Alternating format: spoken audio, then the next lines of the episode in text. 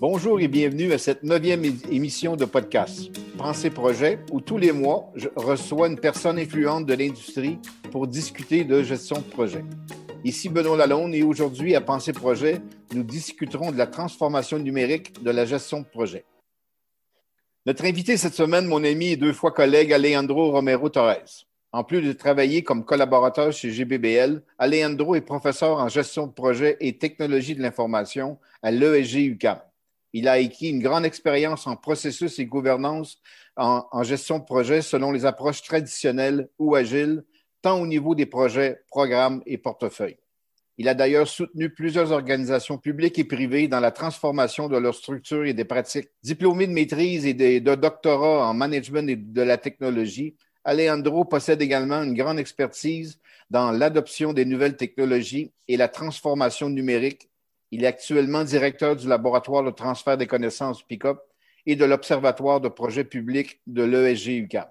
C'est avec un grand bonheur que nous le recevons à cette émission pour discuter de transformation numérique de la gestion de projet. Alejandro, bonjour. Bonjour Benoît, ça va bien? Oui, très, très bien. Alejandro, on est très, très content que tu sois là et aujourd'hui, on aimerait parler avec toi de la transformation numérique de la gestion de projet c'est quand même fort intéressant des tendances qui s'en viennent. Dans cette émission, euh, j'aimerais discuter avec toi de ton parcours, de ta vision sur les grandes tendances technologiques qui se dessinent en gestion de projet pour les prochaines années. Est-ce que ça te convient? C'est parfait. Je vous remercie pour l'invitation. Ça me fait un, honneur de parler avec toi et parler avec ton auditoire. Excellent. Écoute, on, est vraiment, vraiment content. Avant de commencer dans le vif du sujet, Alejandro, euh, tu peux-tu nous expliquer un peu, on parle de quoi quand on parle de transformation numérique en gestion de projet? En effet, je pense que c'est un mot qui est beaucoup à la mode, euh, surtout avec euh, l'année qu'on a vécue. Bon, ça, ça, vient avec tous les différentes révolutions industrielles. Donc, on a passé la première, que c'était un peu l'automatisation des processus. La deuxième révolution, que c'était plus l'utilisation de l'énergie électrique ou nucléaire pour pouvoir donc avoir certains types d'appareils qui me permettaient d'améliorer aussi les opérations. Et dans les années 60, 70, 80, on est arrivé à la troisième révolution industrielle, que c'était plus l'utilisation des ordinateurs. Et sûrement, et tu as dû entendre que les ordinateurs, les premières versions, ça prenait trois, quatre grandes salles. Mais maintenant, on a des petits ordinateurs, soit dans nos cellulaires ou soit dans des montres, qui nous permettent de faire plein d'éléments. Et donc, cette transformation numérique, c'est le fait qu'actuellement, on est en train d'utiliser de plus en plus de technologies, des technologies qui nous permettent d'automatiser des processus, qui nous permettent d'arrêter d'utiliser beaucoup de documents papier et commencer à avoir plus d'informations et de données à partir, à partir du, du numérique. Et ce qui, actuellement, avec l'évolution de la technologie, c'est le fait que le numérique est partout. C'est pas seulement un ordinateur qu'on a besoin d'avoir sur notre table. C'est, on peut toujours avoir un téléphone avec nous dans lequel on a accès à nos courriers, par exemple, mais on peut avoir accès également à nos serveurs, à nos informations, et même maintenant, on peut éviter ou mettre des ordres à partir de notre téléphone. Donc, quand on parle de transformation numérique, c'est le fait que on peut utiliser cette, cette, technologie pour transformer la façon dont on fait les affaires de façon générale. Et en gestion de projet aussi, on, a des processus, on a des, des, activités, on applique des outils, on applique des techniques, mais également on peut utiliser les technologies pour pouvoir optimiser ces activités-là ou les automatiser. Il y a un exemple que je pense que tout le monde connaît bien, c'est Microsoft Project, que je pense que c'est là-bas que commence aussi la transformation numérique. C'est sûr, moi, j'enseigne à mes étudiants à faire les, la méthode de chemin, de chemin, critique en papier parce que je leur dis que, comme gestionnaire de projet, ils doivent savoir le faire. Mais on a un Microsoft Project qui nous permet de le faire de façon automatique et on n'a pas besoin de, de, faire des dessins, de comptabiliser avec les doigts. Ça le fait de façon automatique, ce qui nous permet de prendre des décisions plus rapidement. Mais on n'est pas seulement en gestion de projet avec Microsoft Project, c'est un exemple. Actuellement, il y a plein d'outils et il y a beaucoup d'outils qu'on va pouvoir utiliser dans le futur qui vont nous permettre de faire la planification, comme vont nous permettre de faire d'autres types d'activités. Et comme je te dis, euh, c'est quelque chose que tout le monde était confronté depuis le début, bon, depuis l'année passée. C'est le fait que, étant donné que beaucoup d'entre nous, on est partis travailler chez nous et les projets ont continué, qu'on était encore plus confronté à travailler sur cette euh, transformation numérique, simplement par le fait qu'on a des rencontres virtuelles par Teams, par Zoom, par WebEx, et que ça demande apprendre à utiliser la technologie. Mais je pense que maintenant, on a compris aussi que ça prend un protocole de travail différent, parce que simplement dans une rencontre, il y a différentes façons de dire des choses ou, s'approcher, ou approcher des choses. Mais cette transformation numérique aussi a des impacts sur l'organisation. L'organisation et la façon dont on organise le travail ne doit pas être la même. Et donc, on doit réfléchir pour voir de quelle façon on peut s'adapter à la technologie, mais également la technologie s'adapter au contexte du projet ou du contexte de l'équipe ou des parties prenantes. La mode, c'est l'intelligence artificielle. Et, c'est le fait qu'on peut automatiser des prises de décision, ce qui est excellent parce qu'il y a certaines décisions dans lesquelles euh, prendre les gestionnaires de projet, par exemple, si on est en retard, comprendre pourquoi est-ce qu'on a cet écart-là et regarder quelle serait la meilleure option, tout cela, on pourrait l'optimiser. Et, ça, là, on peut, on peut développer déjà des outils qui nous permettent de faire cette optimisation de la prise de décision. Mais là, il y a d'autres enjeux que c'est plus pour optimiser, il faut avoir des données. Et c'est ça que les organisations ne comprennent pas que pour pouvoir acheter une solution d'intelligence artificielle et, pouvoir l'utiliser, il faut vraiment qu'ils aient des informations historiques par rapport à leur projet et qu'ils documentent euh, les estimations, comment est-ce que les estimations évolué, les changements qu'ils ont faits, qu'ils documentent les leçons apprises et tu comprends bien euh, que ce n'est pas fait dans toutes les organisations. et c'est là-bas qu'ils se confrontent sur le fait que oui, ils aimeraient déjà avoir ce type de soutien, mais ils ne nettoient pas la façon dont ils font les projets, ils n'ont pas une bonne maturité, ils ne vont pas pouvoir réussir et ils vont acheter des technologies qu'ils ne vont pouvoir pas utiliser à 100%. C'est ça que je pense que le grand enjeu, c'est que et, et le travail qu'il faut faire pour pouvoir bien utiliser les technologies, la transformation numérique, c'est pas, pas la technologie, c'est plutôt changer les façons de faire et, niveler les compétences pour que tout le monde puisse être au même niveau, à niveau technologique, mais au même niveau, à niveau gestion projet. Parce que les outils vont pouvoir nous emmener dans, dans un niveau plus stratégique dans la gestion projet. Donc, et sinon, pas une bonne expertise de méthodes, outils et techniques pour gérer un projet, mais en plus, si on n'a pas les connaissances sur les contextes du projet, mais c'est comme si on, donnerait aux parties prenantes un Ferrari qu'on ne puisse seulement conduire dans les rues des plateaux à 30 km h Donc, euh, c'est un peu illogique. Et c'est pas que je veux que, le monde aille très rapidement, mais il faut aussi les, niveler les compétences vers les outils que les organisations souhaitent leur fournir. Excellent, merci beaucoup. C'est déjà plus clair. Allez, Andrew, on aimerait ça de mieux te connaître. Euh, tu pourrais-tu euh, un petit peu nous euh, expliquer les éléments marquants qui ont lancé ta carrière en gestion de projet et en technologie de l'information? Donc, ça serait intéressant de voir ton, ton parcours. Ah oui, oui. Écoute, mais comme vous comprenez bien, mais vous, voyez que j'ai un accent assez spécial. Donc, euh, je, suis né au Mexique. donc, j'ai mon accent latino et je suis né au Mexique. Et bon, j'ai grandi au Mexique et j'ai fait mes études euh, au Mexique d'ingénierie en technologie de l'information et télécommunications. Mais je suis arrivé dans cette carrière euh, par des façons illogiques où ça vient de m'informer parce qu'en fait, moi, quand j'étais jeune, je voulais travailler à la TV pour travailler dans l'édition des vidéos et, du son. Et quand je vu dans la carrière télécommunication, alors je me dis non, c'est la carrière pour travailler à la TV. et une fois au milieu de, au milieu de bac, c'est là-bas que je me suis rendu compte que bon, c'était pas 100% pour travailler à la TV, mais c'était quand même intéressant. Donc, c'est là-bas que j'ai eu mon première euh, rencontre avec les TI et quand je finis mon bac, euh, bon, quelques, quelques mois avant de finir mon bac, j'étais embauché par une compagnie qui développait des outils de prise de décision, de business intelligence. Et je pensais qu'ils me cherchaient plus pour mon expertise en TI, entre guillemets. Mais non, mais je suis arrivé, mon premier mandat, c'était gérer un projet. Sans avoir aucune idée c'était quoi un projet. Et bon, ça, ça, fait depuis quelques années, donc non plus, on n'avait pas beaucoup de maturité dans l'organisation. Donc, euh, tu comprendras bien que mon premier projet, je ne l'ai pas bien géré. C'était tout un échec. Mais bon, euh, par la suite, bon, avec plus d'expérience, avec certaines formations que l'entreprise nous donnait, je pouvais mieux comprendre c'est quoi gérer un projet. Et bon, j'ai eu l'opportunité de travailler beaucoup avec le gouvernement et avec des organisations au Mexique, mais par la suite, je suis voyagé beaucoup en Amérique latine parce qu'on avait des mandats, surtout avec les, les, pays qui ont du pétrole. Donc, on on a implanté des systèmes d'information pour, pour Ecopétrole, pour PDVSA, dans différentes organisations pétrolières. Mais ce que ça coûtait cher, parce que c'est sûr qu'une technologie, ça coûte cher, c'est des grands investissements. Et ce que je me rendais compte, c'est que les organisations ne l'utilisaient pas. Même si on essayait de développer un outil selon les meilleures pratiques, un an plus tard, on retournait et il n'y avait pas l'utilisation, donc il n'y avait pas les bénéfices.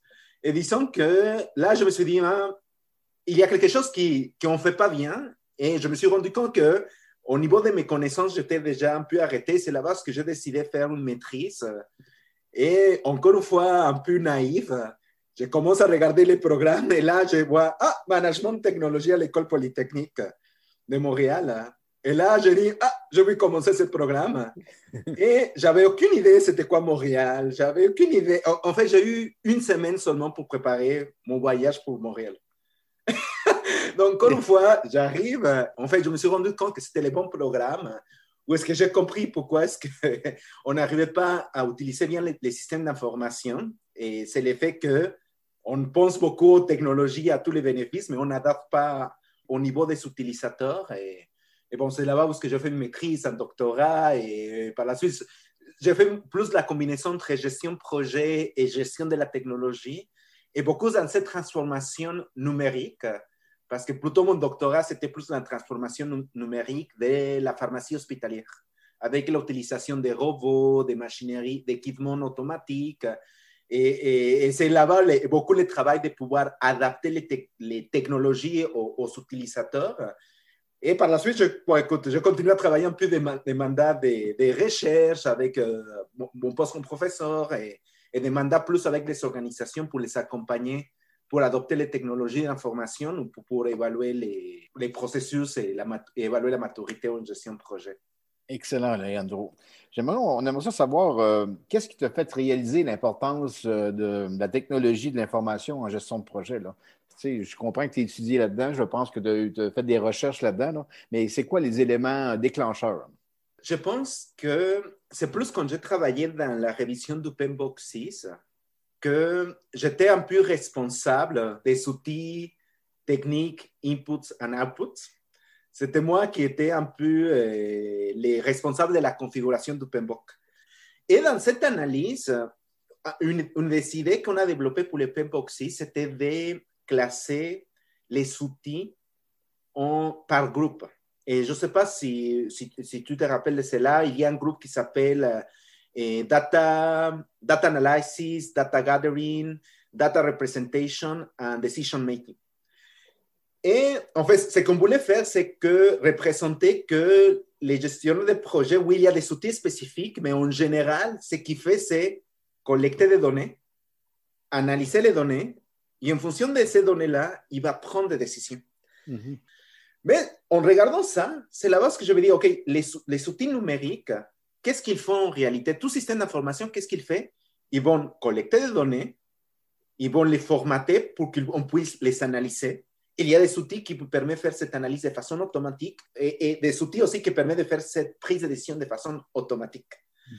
Et ce n'est pas que je ne veux pas, je veux pas eh, diminuer la tâche de gestionnaire de projet, mais c'est qu'en fait, tous les jours en gestion de projet, c'est collecter des données de nos parties prenantes, on analyse ce qu'ils nous disent, et en fonction de ce qu'ils nous disent, on va prendre des décisions. C'est ça qu'on fait, je ne vais pas dire tout le temps, mais c'est les points centraux.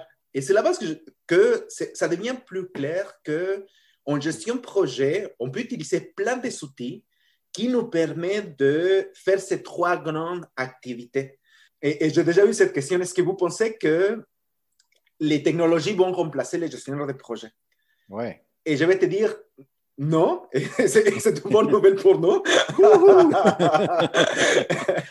exact, exact.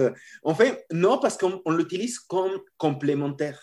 C'est sûr que on va voir, arriver dans un moment, dans quelques années, dans lequel tout ce qui va être la collecte de données, ça va être de façon automatique. Déjà, ça s'est fait parce qu'on donne des, des soutiens à nos, parties prenantes pour qu'ils nous communiquent des choses. Il va arriver dans un moment donné que l'analyse va se faire de façon automatique. Mais la prise de décision, ça va être un peu plus difficile de pouvoir les rendre automatiques parce que la prise de décision, on a besoin d'avoir ce niveau stratégique. Et quand je parle de ce niveau stratégique, c'est comprendre euh, la prise de décision organisationnelle, les jeux politiques, euh, les contextes du projet, quels sont les bénéfices qu'on doit fournir. Et pour tout cela, on n'a pas encore assez de données pour pouvoir automatiser ce type de prise de décision. Donc, ce qu'on va voir, c'est des technologies qu'on appelle plus qui vont être complémentaires. Ils vont être complémentaires aux gestionnaires de projets, ce qui va permettre que le gestionnaire de projet va pouvoir optimiser son travail, être encore plus performant et se concentrer plus sur les niveaux stratégiques du projet, mais également sur les niveaux, niveaux relationnels du projet. Donc, il va pouvoir plus discuter avec les parties prenantes, les engager, mieux les expliquer, mieux comprendre les attentes, leurs préoccupations et intégrer cela dans leur prise de décision. C'est ça la beauté. Et je pense que c'est aussi pour nous, comme gestionnaires de projet, de comprendre que on doit encore plus développer nos, compétences stratégiques et relationnelles. Et bon, parler d'intelligence émotionnelle, ça devient encore plus important avec ces transformations numériques. Simplement avec nos rencontres virtuelles, on doit développer une intelligence émotionnelle pour comprendre quel est son langage non verbal de la personne avec quand on parle à un écran. Et tout cela, il faut se développer et, c'est quelque chose que, sur lequel on doit plus se concentrer comme gestionnaire de projet. Est-ce que tu penses que les coordonnateurs de projet ou les PCO, euh, c'est une menace, la technologie pour eux ou bien? Ça dépend. Si, je pense qu'aussi, eux, il va falloir qu'ils montrent plus au niveau stratégique. Parce que si, on a un PCO, une chose qu'il fait, c'est collecter l'information et les rentrer dans un logiciel, je pense dans quelques années, ça va disparaître. On ne va pas plus avoir besoin de, cette personne-là. Mhm. Mais on a des rôles de PCO qui vont soutenir aussi dans cette prise de décision et qui vont identifier où est-ce que peut-être euh, il, y a des données qui ne sont pas bien rentrées. Parce que ça, c'est un enjeu. On dépend des données. Mais si je demande à mon entrepreneur qui travaille dans un chantier de construction de, rentrer les données sur le suivi du chantier. Peut-être il est mal rentré et notre PCO va pouvoir peut-être identifier, ah, ici il y a quelque chose de bizarre et c'est lui qui va pouvoir vérifier. Mais peut-être c'est une option, mais je ne sais pas si tu, as déjà vu, et Pomerlo a développé déjà un robot. On faisait un robot qui c'était comme un chien. Et ce chien-là se promène dans les chantiers de construction avec une caméra 360. Et ce qu'il fait, c'est qu'à temps réel, il prend des photos de comment est-ce que les chantiers avancent. Et il y a un système d'information qui prend ces données-là et actualise toutes les informations du gestionnaire de projet. Donc, juste pour te dire que tout cela, on peut, on peut les remplacer. Et ça sonne un peu de science-fiction, mais il est déjà utilisé ici dans le chantier à Montréal par les bénéfices et parce que aussi ça permet d'augmenter la sécurité de, de, Puis je pense que l'utilisation des drones de plus en plus, que les drones qui survolent les chantiers, etc. fait que ça bouge, hein? C'est wow! Eh ben, c'est intéressant. Au moins, c'est intéressant. Dis-moi, dans tout ce beau parcours-là, Leandro, qu'est-ce qui te rend le plus fier depuis euh, d'avoir fait tout ce beau parcours-là? Ah, mais écoute, je, je te remercie, mais je pense que c'est deux choses première chose, c'est la, fierté, c'est un peu les, collaborations que j'ai pu en avoir, que peut-être en étant employé d'une organisation, je n'ai pas eu cette exposition et, cette opportunité de rencontrer plein de monde. Mais quelque chose qui me donne plus fierté, c'est quelque chose qu'on vient de développer avec mes collègues à l'ESG cette année, très lié à la transformation numérique, que c'est l'Observatoire des projets publics. Et en fait, je pense que c'est un travail collaboratif et c'est un travail également qui permet de soutenir l'expertise qui a l'OSG en gestion projet, mais également soutenir l'expertise du Québec Montréal en gestion projet. Et, et, ça se base sur le fait qu'on parle beaucoup de données, qu'il y a plein de données qui sont disponibles sur les projets publics et qu'on n'a pas encore eu le temps ou les compétences ou les ressources pour pouvoir les consolider. Et ensuite par la consolidation regarder qu'est-ce qu'on peut apprendre à partir de ces données-là. Donc, on vient de lancer cette nouvelle euh, unité de recherche qui est à l'intérieur de la chaire, qui a ce mandat de, pouvoir travailler sur une gestion de données de projets publics. Et on, a discuté avec des donneurs d'ouvrages et même des films d'ingénierie et ils reçoivent de façon très positive l'observatoire parce qu'également ils voient les potentiels, mais ils comprennent bien qu'actuellement, ils n'ont pas les temps et les ressources pour pouvoir s'investir pour réfléchir sur cela. Donc, ils voient que c'est bien que l'université s'intéresse à cela et qu'on puisse aider à, améliorer la performance du projet. Donc, euh, on, travaille sur cela. On va attendre parler de plus en plus de l'observatoire, c'est ça que je comprends là. Oui, oui, écoute, euh, bientôt, ben, on va voir des, informations sur les réseaux sociaux. Et... Excellent. Alejandro, j'aimerais ça connaître euh, ta vision. Qu'est-ce qui s'en vient selon toi dans, en gestion de projet et la technologie? On a parlé un petit peu tantôt, on, a, fait des brides là-dedans, mais j'aimerais ça connaître ta vision de le futur. Ben, ça s'en vient, ça s'en vient vite, les technologies, ça change beaucoup, ça va vite. Comment tu vois ça, toi, la gestion de projet dans les années qui s'en viennent? Et première chose, en fait, c'est plus anecdotique. Avant 2020, il y avait plein d'articles, plein de chercheurs qui parlaient de cette transformation numérique et tout le monde l'annonçait en 2030. Donc en 2030, il va falloir apprendre à utiliser les technologies, il va falloir niveler les, compétences du gestionnaire de projet. Et c'est qu'on s'est rendu compte à cause de l'année qu'on vient de vivre, c'est que ce n'est pas 2030, c'est maintenant. Ce qui demande une accélération dans cette évaluation de quelles sont les compétences que le gestionnaire de projet doit avoir et les parties prenantes, mais également changer les structures. Parce que c'est même, un exemple que je te dis, on donne un Ferrari, mais on va seulement pouvoir rouler au rue de plateau à 30 km h Ce n'est pas que les organisations souhaitent en avoir. Donc, les organisations doivent aussi donner plus de liberté aux gestionnaires de projet. Donc, c'est juste pour te dire, euh, on est déjà dedans par rapport aux technologies numériques, qu'est-ce qui sont bien? C'est l'effet de beaucoup des outils collaboratifs. Donc, les outils collaboratifs dans lesquels on peut eh, ajouter des, informations, qu'on peut eh, faire une conception plus à temps réel avec les différentes parties prenantes. On va, ça sent bien beaucoup l'utilisation des réseaux sociaux, surtout en projet public. C'est qu'on voit eh, également avec l'effet que maintenant on ne peut pas manifester sur la rue à cause de la COVID les réseaux sociaux ont devenu un peu la colonne vertébrale de, des mouvements démocratiques. Et, mais c'est intéressant en projet public parce qu'on peut savoir qu'est-ce qu'ils pensent les citoyens par rapport à un projet. En gestion de projet, il va falloir faire ce travail pour laisser, pas laisser partir, mais ouvrir des informations pour informer mais également que les, que, les, citoyens puissent nous donner leur feedback pour améliorer la façon dont on va gérer un projet. Et également avec les technologies, bah, ça va nous permettre d'avoir des concepts plus flexibles. On va pouvoir tester des, différents prototypes de façon plus rapide. Donc, on va pouvoir donc être plus innovant et donner plus de valeur aux citoyens dans le contexte des projets publics. Donc, ça vient beaucoup les, données, ça vient beaucoup les sensors. Donc, euh, on parlait du robot, on parle des drones, on parle qu'on va, on va pouvoir mettre des sensors partout dans un chantier de construction.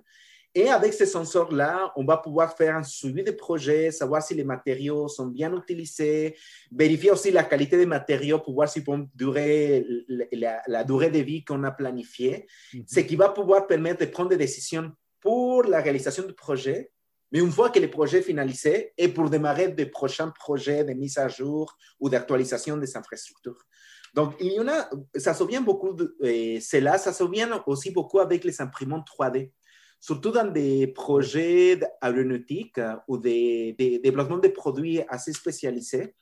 On est actuellement capable d'imprimer dans la chaîne de production des petites pièces qui avant, il fallait attendre deux mois, trois mois, parce qu'il était produit en Chine, en Europe, et ça prenait du temps pour les faire arriver finalement à la chaîne de production. Actuellement, ce qu'on achète, c'est plus les plans numériques. On l'imprime dans l'imprimante 3D et, tout de suite, on peut l'inclure dans les prototypes ou, les tests pilotes. Ce qui, va, ce qui fait une accélération également dans la, réalisation des projets, ce qui nous permet également de tester plein de, idées avant d'aller dans un concept final. Et donc, c'est ça qu'on voit plus des, utilisations de technologies. Et finalement, c'est qu'on va voir avec toutes ces technologies, et on va voir les big data, donc les données d'Internet ou les grandes données, c'est qu'on va voir plein de données et qu'à partir de ces données-là, on va pouvoir encore plus augmenter notre intelligence et mieux savoir quels sont les projets sur lesquels on doit investir dans les portefeuilles, quel est le meilleur concept qui va être le meilleur pour les parties prenantes, et donc euh, avoir une prise de décision plus spécialisée. Hey, eh, wow, super intéressant. tu me parlais tantôt que tu as participé au PM Box 6. Le PM Box 7 s'en vient, là, puis il change un peu le concept. Il appelle ça le way of working, le wow, etc.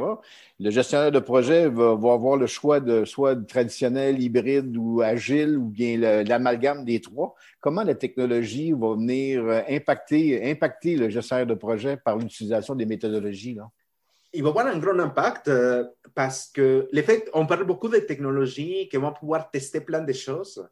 Donc, l'effet d'être plus agile, ça va être plus simple ou plus pertinent. Donc, parce que même un projet de construction, on dit un peu, on ne peut pas le construire en agilité, je suis d'accord, mais on va pouvoir, avant de le construire, faire plein de tests à un coût minime pour savoir quel est le meilleur concept qui va pouvoir donc être plus flexible selon les changements. Donc, ça sonne bien. Et bon, ça sonne bien avec ces tendances qui ont commencé d'avoir beaucoup l'agilité. Et bon, tout le monde, la nouvelle version du PMBOK 7, ils, ils considèrent des, des, méthodes adaptatives ou prédictives, agiles et waterfall. Donc, ça permet de, de les inclure. Et donc, ça va être plus, plus faisable. C'est fascinant, c'est super intéressant de voir qu'est-ce qui s'en vient. Surtout, euh, tu sais, euh, il y a quand même un clivage générationnel, comme tu disais tantôt. je pense qu'il y a une montée en puissance des connaissances des gestionnaires de projets par rapport à la technologie. la Ferrari qui roule à 30 km de ce côté-là. Donc, il y a vraiment un gros gap à aller combler euh, parce que, tu sais, c'est bien beau, cette belle technologie-là, mais si l'équipe ne suit pas, ça ne donne absolument rien de ce côté-là. donc, toi, tu vois comment, tu sais, on parle beaucoup de le chef de projet, c'est l'intelligence émotionnelle. On parle de l'équipe euh, intelligence collective, puis ensuite, on parle de l'intelligence artificielle. Donc, euh, l'intelligence est dans les trois niveaux, ce côté-là. Euh, est-ce que tu vois un beau maillage entre ces trois intelligences-là? Oui, oui, il y a un maillage, mais c'est ça qu'il va falloir apprendre à pouvoir rendre compatibles les trois niveaux d'intelligence. Parce que, bon, peut-être ça a l'air de science-fiction, mais dans le futur, on va à la fois collaborer avec des, ordinateurs, des robots et des humains. Et donc, et pour les deux, il va y avoir des approches totalement différentes. Et, et il faut avoir un balance avoir avec cette intelligence collective, avec l'intelligence artificielle, et toujours avoir le gestionnaire de projet qui va être les donneurs, eh, bon, les, un peu les maîtres de cérémonie qui va pouvoir coordonner le travail. Et dans cela, un élément que, par exemple, la gestion de projet, quand on parle d'intelligence de, de, émotionnelle, des compétences humaines, une des choses sur lesquelles il doit travailler beaucoup, c'est développer la confiance. Parce que, et, on le voit, je te, je te, donne un exemple, c'est les, auto, les automobiles autonomes. Le fait qu'on n'a plus besoin d'un conducteur. Si tu regardes la population, tu leur demandes est-ce que vous aimeriez utiliser un automobile eh, autonome? Ils vont vous dire beaucoup entre eux qu'ils non, parce qu'ils ils, ils, ne les font pas confiance. Et, et c'est naturel parce que c'est quelque chose illogique à notre vision. Mais c'est la même chose, peut-être, ça ne va pas être si frappant quand on va dire, mais cette décision, elle était prise par l'ordinateur. Mais il va y avoir certaines parties prenantes qui vont dire, mais non, c'est pas. Comment est-ce qu'on va lui faire confiance? Donc, il va falloir que les gestionnaires de projet puissent développer cette confiance avec toutes les parties prenantes et qu'ils puissent donc créer cette collaboration, que les parties prenantes humaines puissent collaborer avec les ordinateurs, qu'ils puissent transmettre les informations, mais également les ordinateurs puissent s'adapter aux parties prenantes. Et c'est là-bas que moi, je toujours utilise une métaphore que quand on parle de technologie, et, et je dis, des fois, je parle comme ingénieur et j'utilise mes lunettes. Je dis, je vais mettre mes lunettes d'ingénieur. Et c'est là-bas que je parle de tous les bénéfices que peut avoir une technologie. Et ensuite, je leur dis, mais écoutez, j'enlève mes lunettes d'ingénieur et maintenant, je vous parler plus comme gestionnaire de projet. Et, c'est là-bas que je, travaille plus avec l'utilisateur pour lui dire, écoute, on, doit comprendre de quelle façon tu souhaites utiliser la technologie, quelles sont les limites que toi, tu vas avoir par rapport à la, technologie pour qu'on puisse configurer la technologie, pour que la technologie s'adapte à toi comme utilisateur et toi, tu ne seras pas obligé à t'adapter à la technologie comme ça va pas être quelque chose qui est naturel. plus frappant, et c'est pas que je dis tout utilisateur va avoir des limitations cognitives limitées, mais on a des difficultés pour pouvoir les utiliser. Simplement, des fois, moi, je ne comprends pas, par exemple, Google Drive. Pour moi, c'est un casse-tête parce que pour moi, ce n'est pas naturel. Donc, euh, mais c'est la même chose avec d'autres exemples de technologie pour d'autres personnes. Il faut les adapter, c'est un travail. Et là, les gestionnaires de projet doivent encore avoir plus un rôle de leadership pour pouvoir eh, être conscient par rapport à cela et proposer des adaptations.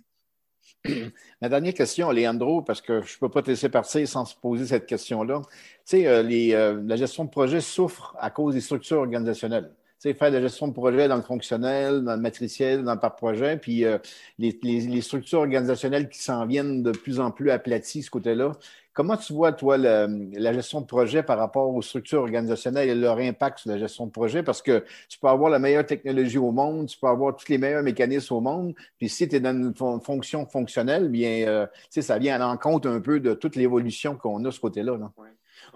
En, effet, les, technologies de l'information, ce qu'ils font, c'est aplatir encore plus les structures. Pourquoi? Parce qu'on a, on a, on a un meilleur flux d'informations parmi les, opérations stratégiques et les stratégiques aux opérations. Donc, on a besoin de, de moins des niveaux plus intermédiaires de gestion. Donc, ce qui est évident, c'est que si on utilise, avec cette transformation numérique, on utilise plus de technologies, et comme je te dis, les, les de projet vont avoir plus un pouvoir, plus de décisionnel, plus stratégique, c'est encore plus pertinent que les gestionnaires de projet puissent monter un plus un niveau plus stratégique dans l'organisation et son équipe également, parce qu'ils vont être capables aussi de prendre des décisions. Donc, on va voir plus, dans les, avec technologie, à mon avis, plus de structures par projet, parce qu'ils vont pouvoir prendre leurs propres décisions. Mais l'enjeu, c'est que les organisations ne sont pas prêtes. Les organisations ne veulent pas lâcher cette eh, structure fonctionnelle ou cette structure matricielle faible parce que ça leur, ça leur permet à la haute direction d'avoir plus de contrôle, avoir les deux mains sur les volants.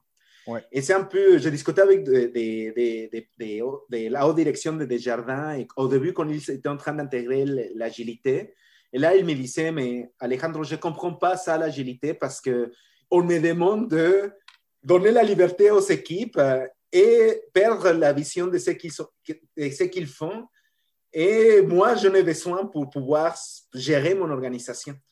Mais c'est là-bas que ce n'est pas le gestionnaire de projet aussi qui doit niveler ses compétences, c'est aussi la haute direction qui doit savoir que s'il s'achète les Ferrari, il faudrait donner certaines libertés à, à, leurs employés. Et, et là, c'est aussi un mindset qui doit aussi changer. Et je pense que ça va être un des grands freins qu'on va observer dans les transformations numériques. Oui, parce qu'on peut imaginer un ministère, euh, changer une culture d'un ministère ou bien d'une banque, tu sais, c'est quand même, sais, ça ne sera pas comme ça demain matin, ce côté-là. Là, écoute, euh, je voudrais te remercier euh, infiniment puis, de ta générosité puis de le temps que tu nous accordes. C'était super intéressant, Alejandro. Donc, j'aimerais, j'aimerais, au nom de tous les auditeurs, te remercier chaleureusement de ta participation à ce podcast-là. Euh, mes amis, je vous annonce le prochain épisode du podcast qui euh, portera sur la gestion des méga enquêtes policières et avec nul autre que Marc-André Proux, lieutenant à la Sûreté du Québec, et M. Paul Véraud, commandant des crimes majeurs au service de la police de la Ville de Montréal. D'ici là, je vous, souhaite, euh, une bonne fin de journée et au plaisir de, de vous retrouver le mois prochain. Merci.